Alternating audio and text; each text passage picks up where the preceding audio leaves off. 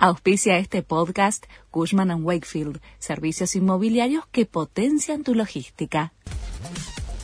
La Nación presenta los títulos de la tarde del viernes 30 de septiembre de 2022.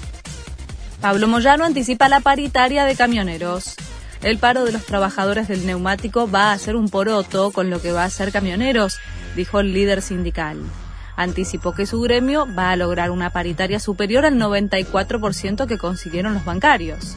Espero que los empresarios vengan con una propuesta seria, advirtió el secretario general del sindicato.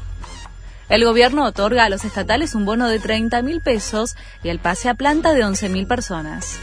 Los empleados estatales nacionales nucleados en los sindicatos de UPCN y ATE alcanzaron un nuevo acuerdo paritario indicaron que adelantarán a noviembre un aumento de 10% de la paritaria de 2023 prevista para marzo y que revisarán las cifras en enero. Acusado de manosear a una mujer, se tiró a uno de los diques de Puerto Madero. El sospechoso de 31 años habría cometido el abuso en la sede de la Universidad Católica Argentina. Tras el hecho, escapó de la policía, se tiró al agua y tuvo que ser rescatado por prefectura naval. Luego fue detenido por la policía de la ciudad. Estados Unidos condenó la anexión ilegal de regiones ucranianas. En una nueva escalada entre Moscú y Occidente, el gobierno de Joe Biden impuso represalias en respuesta al anuncio de Vladimir Putin.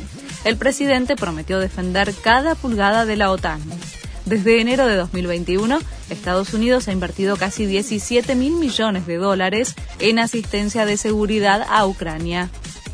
Los árbitros quieren iniciar acciones legales contra futbolistas y directivos que los cuestionen.